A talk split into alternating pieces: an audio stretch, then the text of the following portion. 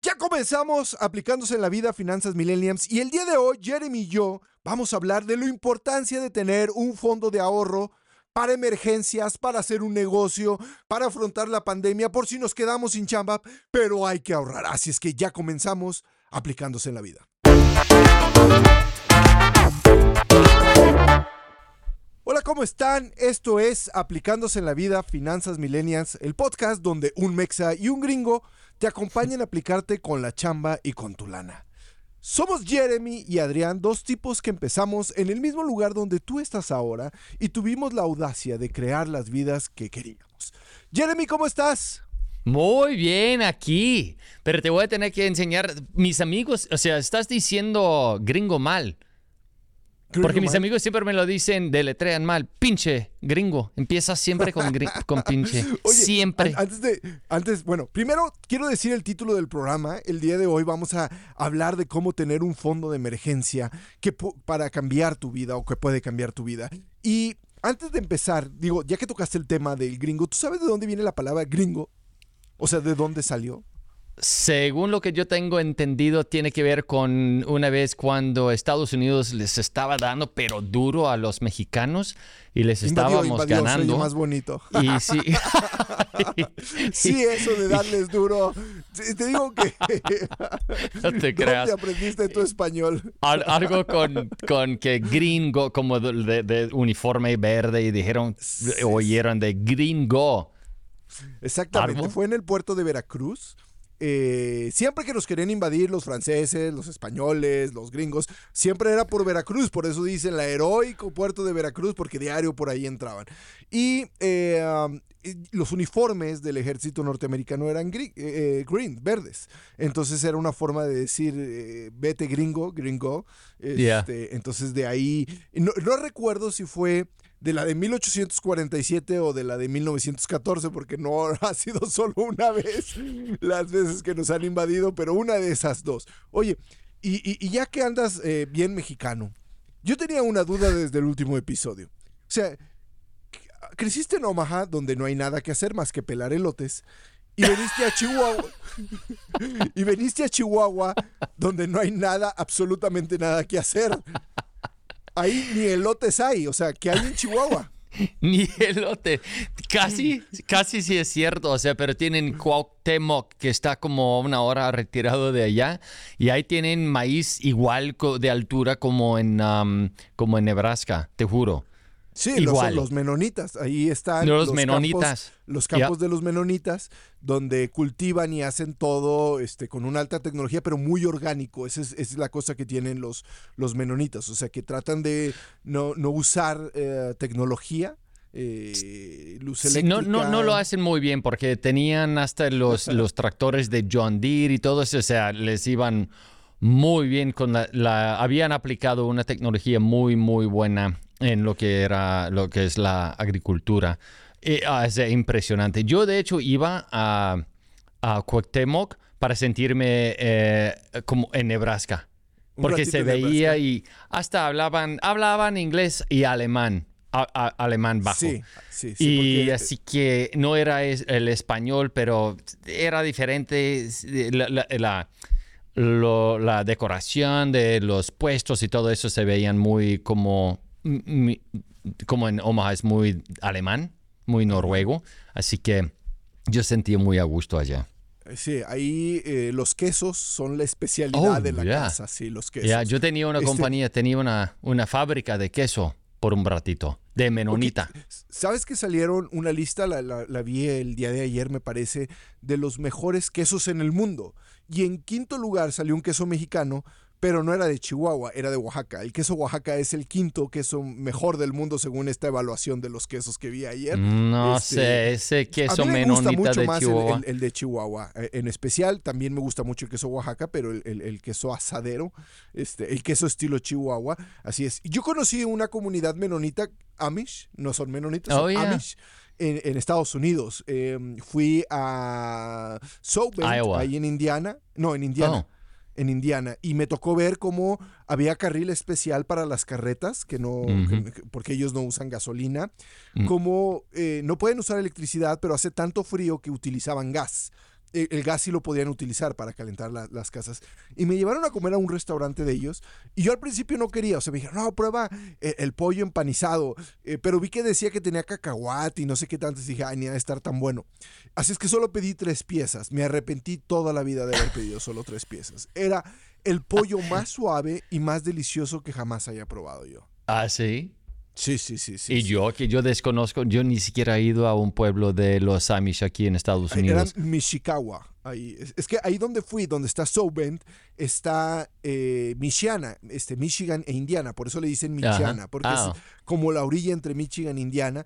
Y fui a dar conferencia a la Universidad de Notre Dame, que ahí es donde está, en South Bend. Este, y, a, y a la Universidad de, de um, Ivy Tech, es el Community College ahí de Indiana. Este, tuve un par de eventos por ahí y por eso tuve la oportunidad de conocer toda esa zona. Pero bueno. Pues el bueno de Chihuahua era de que cuando yo fui del medio de ningún lado en Estados Unidos, me fue muy bien yendo también a otro lugar en el medio de, ningún lado como para no toparme con tantos gringos y con, o sea, como para realmente experimentar la vida de México no, la vida campirana, porque ahí ni... ni, Digo, pero de México, no, de Oma, no, de ah, Estados Unidos. Sí, pero, o sea, yo de repente veo a todos los que vienen a estudiar aquí a Guadalajara, a la Universidad Autónoma, porque el título de médicos vale allá, y hacen unas fiestas tremendas, este, y hacen comunidad y todo. Pero yo me imagino en Chihuahua era, ¿qué vamos a hacer el fin de semana? Pues vamos a subirnos a la bomba de agua a tomar cerveza allá arriba, porque no hay otra cosa que hacer absolutamente ahí. O sea, equipo eh. deportivos, o sea, ¿qué veías en Chihuahua? No. hay béisbol, no hay fútbol americano, no hay fútbol este, del de a de veras, ustedes le dicen soccer, pero ¿qué, veías?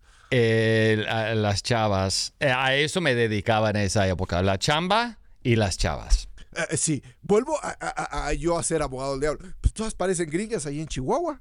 Sí, o sea, las damas muy bonitas, muy amables. Porque son mezcla de alemanas con, con, españolas, mestizas, pero realmente eh, la comunidad en Chihuahua más significativa eh, prehispánica son los ramamuris, este, que están para el lado de Krill, para el lado de la Serra Tarahumara, y, mm. normalmente ellos, ellos buscan... Eh, eh, seguir con su, con su propia raza, o sea, no, no se mezclan. Y no, y no por nosotros, por ellos. Ellos dicen, no, nosotros queremos seguir siendo tarahumaras y no queremos mezclar nuestra sangre. Ellos son los racistas, no nosotros. Entonces, sí, es que pasa a veces que ellos mismos son los que, los que quieren preservar su línea sanguínea. Y, entonces los de Chihuahua son... Eh, criollos, porque esa es la palabra que utilizamos, que llegan de fuera. Entonces, tú conocías puras criollas. Yo, yo no sé, yo me topé con unas mujeres muy bonitas y muy amables y hasta la fecha mantengo algo de contacto con, con pues mis amigos y también algunas amigas. Oye, y, y empecemos con el tema. Ahorrar. Ahorrar para lo que sea, para tu negocio, para el futuro, para un fondo de emergencia y todo eso. A los mexicanos no se nos da muy bien eso de ahorrar y tampoco en Estados Unidos. ¿eh? eh en mi libro de cómo ser un latino exitoso en los Estados Unidos, eh, aprovechando el comercial, aquí está, hablo de que la mayoría de los latinos que viven en Estados Unidos tienen menos de 10 mil dólares en su cuenta ahorrados. El 80%, el 80% de los latinos que viven en Estados Unidos, ya no estoy hablando de los de México, el 80% de los latinos que viven en Estados Unidos, que tienen, ah, ganan en dólares, que tienen una, una, cultura diferente, trabajos diferentes, ingresos diferentes, tienen menos de 10 mil dólares en su cuenta, el 80%. Y en México, uff, el ahorro es casi nulo. pero, eh, y, de hecho, ok, te iba a preguntar por qué, pero voy a agregarle algo a la conversación para ver. porque algo diferente que tiene México que, con, contra Estados Unidos es que la, la, fluctuación, como lo dicen, el cambio del dólar, la inflación, esas cosas, o sea, hace más o lo hace menos inteligente ahorrar el dinero porque la mera verdad es que el, peso hoy en día vale más que el peso en un mes o dos meses, especialmente históricamente hablando. Pero, sí, pero tú ganas pesos y ahorras pesos. Sí, pero el valor de ese peso va reduciéndose. O sea, como por ejemplo, cuando yo vivía en Chihuahua, había un día del año, si no recuerdo mal, que ponían una, dijeron, el gobierno dijo que, ok, 10%, le pones 10. Y el día siguiente, cuando fuiste a Walmart o a, a, donde sea, cualquier puesto, agregaban un 10% al, al precio. Al precio, de la inflación. Para, para la inflación. Pues eso hacía que, de hecho, se tenía que ir, eh, tenía sentido gastar el dinero en bienes hoy porque ibas a preservar el valor del peso en ese momento. El el bien que comprabas. Pero eso era el México de los 80. El día de hoy. De, 90, no tan viejo tampoco. No, no, de, los 80. no tenemos hiperinflación en México desde los 80. Sí tenemos devaluaciones, pero no hiperinflación, que, que, eso era lo que afectaba mucho en los 80. Ah. Digo, yo era un niño en los 80, pero este, lo estudié en la escuela. Del 2000 para acá hemos tenido inflación de menos del 5%. De hecho, la inflación que hoy tenemos en México, que es sobre el 8%, para, nos, para la gente que tiene menos de 30 años es algo nuevo y extraordinario. Entonces quiere decir que el valor de nuestra moneda ha estado medianamente estable. Y las eh, devaluaciones sexenales eh, en el gobierno de Fox fue, me parece que fue del 17%, en el, en el gobierno de Calderón fue del 15%, y ya con Enrique Peña Nieto volvimos a tener un poco de devaluación que fue cerca del 40%. De hecho, hoy se habla en el mundo del superpeso porque todo lo contrario, lejos de, de tener una devaluación, hemos tenido una Ah, el, peso, el dólar vale menos ahora que, cuando empezó el sexenio. y ese, es un, problema. Digo, ya hablaremos otro día de lo que es eso, pero mira, tiene que más que ver, te voy a explicar con un ejemplo bien simple. El Día de Gracias, el Día de Acción de Gracias de los Estados Unidos. Y vas a decir, ¿por qué? Ya, ok. Ahí te va, ahí te va. Yo, claro, claro. E, e, el Día de Acción de Gracias, ustedes los gringos, Dicen, voy a ir a visitar a mi familia, voy a viajar, voy a comer con ellos, nos vamos a juntar juntos, porque solo lo hacemos el Día de Acción de Gracias y el Día de Navidad, ¿correcto? Sí. Sin embargo, un mexicano que vive en Estados Unidos dice, cada 15 días tenemos un Día de Gracias aquí en el backyard. ¿Por qué? Porque nos juntamos, mira, viene mi tío, viene este cuate que no lo conozco, pero es mexicano y lo invitamos, y esta, la vecina trajo tamales, y nosotros somos, tenemos a la familia muy cerca muy cerca, somos muéganos. Y si no tenemos a la familia cerca, hacemos nuevas familias donde estamos y, mm, estamos como muéganos. O sea, si tú tienes amigos mexicanos en Omaha, te deben de invitar más seguido a hacer una carne asada o a, algo que, tus amigos norteamericanos, gringos. Así vamos. Entonces, tenemos como una... En México, eso ya no pasa. Bueno, también pasa con los latinos en Estados Unidos. Tenemos la manía de vivir en gremios y de tener una familia extendida donde todos cooperamos para el bienestar de todos. Y te lo voy a poner en el ejemplo. Mi papá... ¿El, bienestar o la diversión? No, el bienestar. Y, voy a usar el ejemplo de mi papá, porque mi papá tenía 10 hermanos, o sea, 9 y él 10.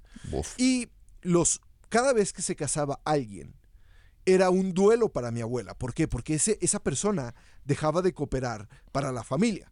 Pero ya que se casaba, empezaban a hacer chantaje desde, desde la casa de mi abuela, de que, ah, a tu sobrino le faltan zapatos, y es que tu hermana se va a casar. Y entonces mi papá, de lo que él ganaba, tenía que mandar una parte para ayudar a su familia que vivía en Lerdo, Durango, ahí vivían, y, y se hacía costumbre. Entonces mi papá, por más que bien que le fuera, o sea, entre comillas, porque no era millonario, siempre tenía que dividir su sueldo entre su mamá, sus hermanas, sus hermanos, sus sobrinos y su casa. Y eso pasó hasta el día de su muerte. De hecho, parte del divorcio de mis papás fue porque pues, nunca alcanzaba el dinero, siempre tenían una necesidad en el otro lado. Y eso pasa de generación a generación. Los, los, mexicanos, como no tenemos esta parte del ahorro, cuando acaban su vida productiva, los mayores, este, en ese momento no hay fondo de retiro, no hay fondo de ahorros y entonces ¿de qué depende su manutención? De la siguiente generación. Mi abuelita como quiera que sea tenía 10 hijos, pero en, en familias donde son dos o tres o cuatro hijos es más difícil la manutención de la siguiente generación. Y si tú ves para qué se va un mexicano a vivir a Estados Unidos, no se va para decir, ah, yo me voy a vivir a Estados Unidos porque voy a ahorrar y con ese dinero que ahorre voy a hacer un negocio en México y voy a crecer. No, es yo me voy a trabajar porque tengo que pasar todo ese dinero para que se consuma mes con mes, o sea, como tú dices, de cheque a cheque, por mi mamá, por mi esposa, por mi primo, por mi prima. Entonces, no hay forma de que se ahorre. ¿Por qué? Porque siempre hay alguien que tiene necesidad a quien le tenemos que dar dinero mes con mes y eso impide que nosotros podamos crear un fondo de ahorro. ¿Y cuándo se va a romper este círculo vicioso? Se esa cadena. esa cadena. Eh, eh, es importante, o sea, lo, algo que a mí me encanta muchísimo de México es precisamente lo que has dicho. O sea, el mero hecho de que te reciben y que vas a la fiesta y es como tu, tu familia. O sea, por eso yo me enamoré de mi casa con el país. aplica de a de veras. Y es, o sea, 100%. Ahora, a pesar de eso, o sea, eso no es como para, no debe de ser una manera, una razón para, para no ahorrar dinero. Nada más, o sea, tienes que tener la disciplina de ahorrar un poco de dinero, o sea, pagarte a ti primero. Y la manera de pensarlo a lo mejor es, si tú te estás ahorrando lo suficiente como para ti y, tu futuro, o sea, que sea poco, no importa, estás, no estás haciendo, de, hecho, es otra manera de hacer que de los otros parientes tuyos no te tengan que algún día uh, pagar o, ayudar. O sea, es otra manera de, participar en esa misma cultura. Nada más en vez de, entregar dinero a alguien más, no estás recibiendo el dinero de otra gente en algún día del futuro porque estás evitando el pedo. En eso yo soy bien mexicano, la neta. O sea, en eso yo soy bien mexicano. Tú que tienes una cultura diferente y que estamos llegando a miles de mexicanos que nos están escuchando, ¿cómo lo harías? O sea, ¿cómo lo cambiarías? Porque te digo, yo en ese aspecto eh, eh, sí tengo ahorros. Me di cuenta a mis 30 años que yo no tenía un fondo para el retiro de una empresa. Y entonces dije, ok, tengo que ahorrar y compré uno de una financiera. Y después con el tiempo compré otro de otra financiera donde creo que son 100 dólares al mes, que es lo que yo pongo, que digo, de, mi ingreso no es una, parte muy poquita y que eso es lo que yo tengo para mi fondo de ahorro. Pero yo de repente me dije, güey, no manches, o sea, yo no trabajo para una empresa que, que me vaya a dar eh, eh, mi fondo de retiro. Yo no, o sea, yo soy, siempre he sido mi propio jefe. Entonces, si yo soy mi propio jefe, tengo 30 años y siempre creo que voy a tener energía para trabajar. Pero ¿qué tal si no tengo energía para trabajar después? ¿O qué tal si no hay trabajo? ¿Qué tal si esto? Entonces, pero a mí me llegó ese, ese, ese, esa pedrada, ese balde de agua fría, como decimos, pasando mis 30 años, entre mis 30 y mis 35. Y entonces dije yo, ok, ¿qué puedo hacer? Y eh, una institución financiera me dijo, ah, tú puedes ahorrar en dólares para que no pierda el valor, puedes ahorrar 100 dólares al mes, a como esté el dólar, o 50 dólares, y dentro de 20, 30 años vas a tener, pues, poco dinero, porque no es mucho lo que se ahorra, pero más de lo que iba a tener si no ahorra absolutamente nada. Pero ¿qué, harías o cómo nos dirías que pudiéramos ahorrar los mexicanos? Eh, sabiendo lo que yo sí sé de, México, yo sí encuentro y entiendo bien que es un poco diferente. Lo de la inflación, el peso, la economía, la política, todo eso tiene que ver. Es algo que hay que ser realista, que no es tan fácil como, como aquí ahorrar dinero por cuestiones hasta culturas, de, culturales. pero el, yo hace unos meses antes de que nosotros habíamos estado, eh, es más, estábamos pensando en hacer este programa, yo me, me senté con, una, ah, con un amigo de Chihuahua, precisamente, en Banamex, y yo le pregunté si era posible que un empleado, que sea, ah, tuviera acceso a la bolsa americana del el stock market, Dow Jones, uh, Nasdaq, todo eso. Y él me ha dicho que sí, sí hay manera de hacerlo, pero que no es muy fácil. Pero sí, con el, mero hecho de que sí, tienen acceso, en México, tienen acceso a la bolsa americana, yo, si yo fuera mexicano, yo mm, eh, invertiría dinero, ahorraría, eh, ahora, ahorro dinero y lo pongo en la bolsa. Now, de cómo llegar a poder hacer eso sí es un poco más difícil y vamos a tener que invitar a alguien aquí en este programa como para enseñarles a todos de cómo hacerlo paso por paso, pero de que sí se puede, se puede. En realidad, es, en realidad tu amigo te mintió, es muy sencillo. ¿Es que? Es muy sencillo, de hecho es muy sencillo. Digo, los fondos de inversión que yo tengo que los hice a través de una financiera, están en la bolsa de valores. Eh, ellos lo están metiendo. Entonces, hay bancos, no es Banamex, que ya no existe Banamex, es City Banamex. Ah, sí, sí. es eh, eh, BBVA y todos ellos. Ellos no tienen ese, ese, ese tipo de, de herramientas. Los que tienen son bancos de piso, lo que se llaman como Monex, como Sinetra, eh, son otro tipos de banco que no, no están en cada esquina, pero que tú puedes ir y decir, oye, yo tengo 10 mil pesos, porque puedes hacerlo con 10 mil pesos, y lo quiero meter a bolsa. Y ellos te dan tu, dinero, lo puedes checar en tu computadora. De hecho, pasas tu dinero de tu cuenta normal a esa cuenta y después te pueden pasar a tu cuenta de cualquier banco. Entonces, es sumamente sencillo. Lo este, realmente a veces lo que no conocemos son los instrumentos financieros para lograrlo hacer. No todo el mundo sabe qué tipo de banco lo hace y cómo lo van a hacer. Y que tienen un rendimiento bueno de entre el 10 y el 15% anual. Ese es el rendimiento que te da, que te da una, una financiera. Y lo meten ellos eh, de manera diversificada en distintas bolsas de valores, la mexicana, la estadounidense, en, en, en, en, acciones de riesgo, acciones de mediano riesgo, acciones de poco riesgo, y van haciendo una mezcla para todos los que están viniendo ahí y, se reparten las utilidades. Y hay un, oh, de hecho, otro omagense que es Warren Buffett Uh, aquí en Omaha, el, aquí vive. El gurú de, el, de gurú, el Oracle de Omaha, le dicen. Él dice, porque él no es como para los, los inversionistas, él piensa que el pensarlo muy duro es medio tonto, porque hay una receta que sí da. Eso es, toma, ahorras un poco de, de dinero y cada semana o dos semanas o cada mes inviertes la misma cantidad de dinero a la bolsa, en un money market. Oh, no, perdón, un, como lo dicen, pues en, la bolsa, por un bolsa de valores, sí. Ya. Y, y, ya, con eso, tras el tiempo, el valor va subiendo y te puedes hacer rico así. Y eso es el formulario que él usa, eh, que él ha usado toda su vida para para invertir su dinero. Warren Buffett lo hace así. Y él, él da consejos a todos que ellos también deben de tomar que sean 10 dólares semanal o, 100 dólares al mes, no importa. Apartar ese dinero e invertirlo, a comprar 100 dólares de acciones cada semana o cada mes, que sea. Y con esa, con ese, esa metodología te haces rico. Y de hecho, con más tiempo, más rico. Deberíamos de invitar a Warren Buffett. ya, de hecho, aquí está, le estoy, eh, ¿qué onda, Warren? No, no, aléjate. No, pero yo sé que tú eres una persona con muchos amigos importantes, deberíamos de invitarlo al programa y entrevistarlo. Yo hago la traducción, tú, lo haces la traducción al español y lo hacemos.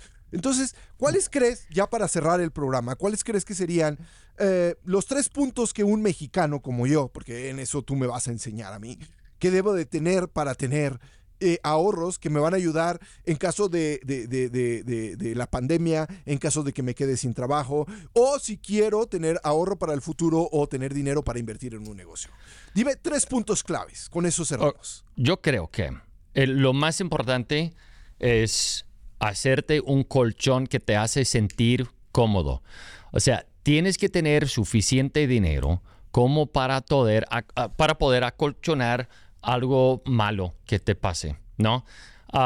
porque con eso te da hasta cierta confianza, porque digamos que tienes tres meses de colchón financiero. Tú tienes tres meses de ser tú mismo, de no tener que acomodarte a lo que te dice, lo que te diga el jefe o tu padre, lo que sea. Tú, tú te has, has establecido un colchón que te, que te amortigua de, de, de a lo mejor una realidad mala, o de cosas malas. Y eso, tanto para la confianza y como para cuestiones fiscales, es importantísimo. El dos, diría yo, es ah, invertir el dinero en la bolsa y bolsa americana si es más estable, si se puede hacer eso de manera fácil, pues hacerlo así. Pero la, primordialmente es el tener la, la disciplina y la mentalidad de sí hacerlo. Punto. Pues estos consejos que nos acaba de dar Jeremy y todo lo que vimos en el programa de hoy, pues nos ayudarían a dejar de preocuparnos por un gasto imprevisto y pues que no se nos acabe la quincena y que estemos esperando el siguiente choque. Entonces, yo los invito a que ahorren. Yo no ahorro mucho. A mí me cayó el 20 ya a la mitad de, después de mis 30 años, de mis 35 años, no a la mitad de mi vida. Pero si quieren este y otros consejos, suscríbanse al podcast ahora mismo para que te acompañemos en el viaje de cambiar tus hábitos y para lograr tu éxito personal. También te invito a seguir a Anne Kim en sus redes sociales para enterarse de nuestro próximo episodio. Y Jeremy, diles adiós a todos. Hasta este, pronto. Y que no sea muy. que, sea pronto. Que sea, pronto. Entonces, esto fue este, aplicándose en la vida. Este, finanzas millennials este, para gente que quiere ser exitosa como Jeremy y como yo. Entonces, Jeremy, un placer de nuevo estar contigo. Nos vemos en el próximo episodio y hasta luego.